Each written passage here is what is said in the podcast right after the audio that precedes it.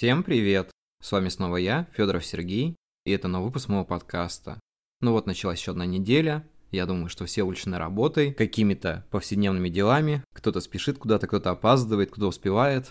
И я хочу пожелать вам всем хорошей недели, и перед тем, как начать, по традиции, попрошу вас подписаться на подкаст, поставить лайки, мне будет очень приятно. Напоминаю о том, что донат есть в описании, вы всегда можете помочь мне в развитии моего творчества, мне будет очень приятно. И давайте начнем по порядку. В прошлом выпуске я рассказывал о том, что смысл жизни очень важен. И при этом после записи выпуска у меня получилось такое странное ощущение какой-то недосказанности. И не так давно я наткнулся на пост моей знакомой писательницы, которая переживает судя по ее тексту, очень сильный творческий кризис. Я разделяю мнение, я разделяю чувства, и мне хочется поговорить на эту тему сегодня, она будет называться «С чего начинается творчество», чтобы немного, наверное, помочь людям, которые попали в эту психологически тяжелую ситуацию, в которой они не видят смысла дальнейшего своего творчества, устали просто от того, что происходит какое-то недопонимание, их мало читают людей, или они просто не могут разобраться в том, что им делать дальше. Я с вами душевно и мысленно и желаю вам того, чтобы у вас все было хорошо. Но чтобы понять причину того, что происходит, я думаю, что нужно вернуться к самим истокам. Не именно каким-то древним, где я буду рассказывать о том, как появилась письменность, как появилось творчество первое. Нет, это истоки именно хранятся в нас. Возможно, даже генетически, потому что многие из нас приходят к творчеству в те моменты, когда им душевно больно или в их жизни происходит что-то тяжелое. Забавно, но в 90% человек становится писателем от своих страданий, о которых ему некому рассказать, или он просто думает о том, что его не поймут, и начинает это изливать куда-то в тетрадь, либо в текстовый документ,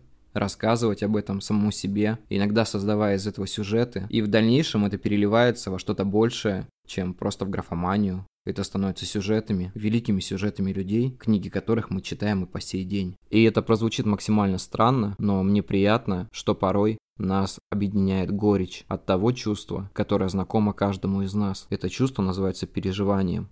Переживание о том, что будет завтра, переживание о том, что тебя не понимают, переживание о том, какой мир тебе непонятен и порой чужд, и что некоторые события в нем являются довольно нелогичными, никуда не ведут, порой они теряют свой смысл так же быстро, как догорает спичка в руках. Мы приходим к творчеству в тот момент, когда хотим донести себе или миру то, что в нас сидит. Мы пишем свои тексты, мы стараемся доносить мысли так, как мы их видим. И когда мы это куда-то выкладываем, вдруг возникает возникает такой момент, когда люди замечают наше творчество и начинают видеть нас единомышленника. Человека, который испытывает и чувствует то же самое, что и ты сейчас. Человек, который просто страдает от того, что с ним происходит, который просто пытается найти в этом смысл. И это правильный момент, Потому что писатель может почувствовать эмоции и мысли читателя настолько сильно и передать их в своем тексте, что конечному читателю кажется, он встретил родственную душу. И на самом деле это является правдой, потому что мы все находимся в определенном информационном поле, в котором мы испытываем практически одинаковые эмоции, хотя переживаем это по-разному. Нужно это помнить. Мы все индивидуальные, то есть люди не одинаковые. Это и отличает нас друг от друга, и давая понять, что каждый человек — это что-то неповторимое, то, что нельзя смешать с другим. Иначе мы были все похожи на каких-то клонов из игр про антиутопии, про какое-то тоталитарное будущее и так далее. Нет, это немного не так. Когда мы пишем и находим аудиторию, то нам кажется, что наши силы становятся сильнее. Тут возникают амбиции человека, который хочет писать, творить, что-то делать дальше. И порой эти амбиции сильнее того, что есть на самом деле. Иногда амбиции бегут впереди нас, и когда-то это приводит к успеху, но иногда это приводит к полному разочарованию в себе. А так как бы нельзя, потому что если ты переоценил себя, если ты переоценил свои силы, и после этого куда-то упал на скалы, это значит только то, что ты создавал вокруг себя иллюзии, которые в итоге привели тебя к каким-то нехорошим последствиям. Я понимаю, что мы все хотим быть лучшими в глазах других, быть популярными, известными, зарабатывать на писательстве на свою скромную жизнь, а может быть и не на скромную, у кого как. Иногда нужно проделать довольно долгий путь, может быть путь всей своей жизни, чтобы потом обрести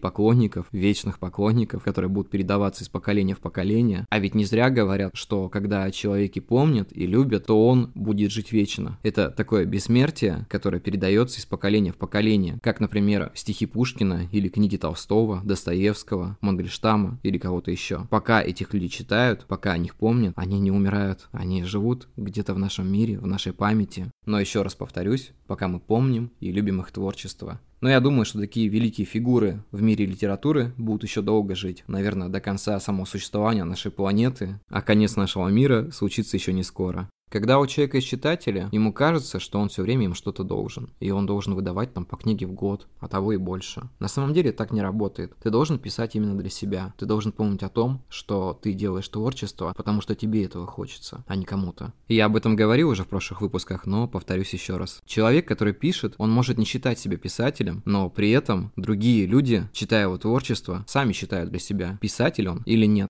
И я думаю, что каждый человек, которого считает писателем, либо он считает себя писателем, рано или поздно выходит на ту дорогу, которую мы называем депрессией.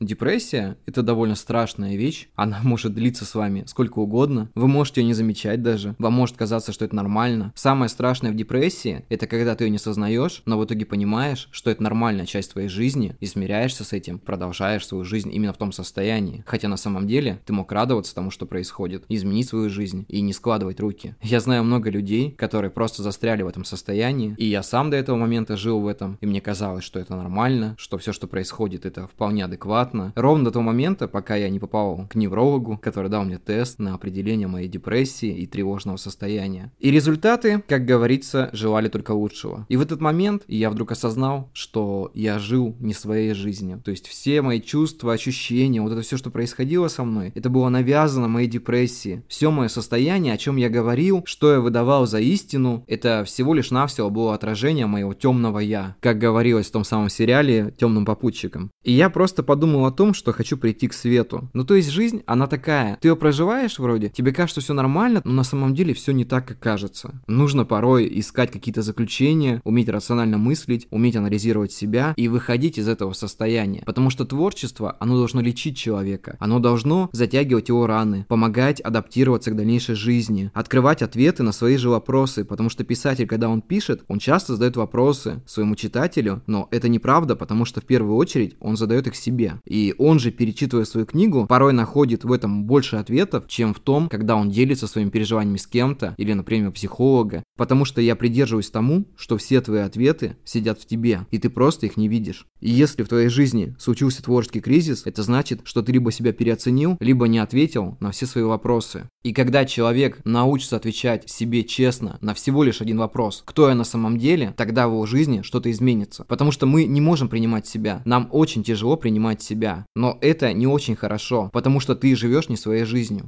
Когда ты будешь жить своей жизнью, когда ты ответишь себе четко на вопрос «Кто я?», тогда в твоей жизни все поменяется. И я думаю, что многие спросят, а как ты, Сергей, ответил на свой вопрос? А я ответил на него довольно просто. Я человек, который ищет смысл своей жизни через призму своего творчества. Я это начал понимать довольно поздно, потому что до этого мне казалось, что я просто делюсь переживаниями. Нет, на самом деле я ищу ответы. И даже сейчас, когда я веду подкаст, я ищу ответы на свои вопросы. Как и вы все. Потому что нас это объединяет. Потому что из этого рождаются шедевры. Потому что из этого происходит новое творчество. И когда люди научатся это понимать, все станет на свои места. Ни в коем случае не сдавайтесь, даже если кажется, что все это конец. Даже когда кажется, что вы нашли вот свою грустную нишу и живете в ней, и все вроде бы хорошо, нет, это болото. Нужно всегда искать для себя лучшего. Нужно всегда стремиться к чему-то лучшему в этой жизни. И пока вы пытаетесь бороться, не опускаете руки, есть шанс, что все станет хорошо. Я думаю, я все сказал. Всем спасибо, ребят. Всех обнимаю. До скорых встреч и всем пока.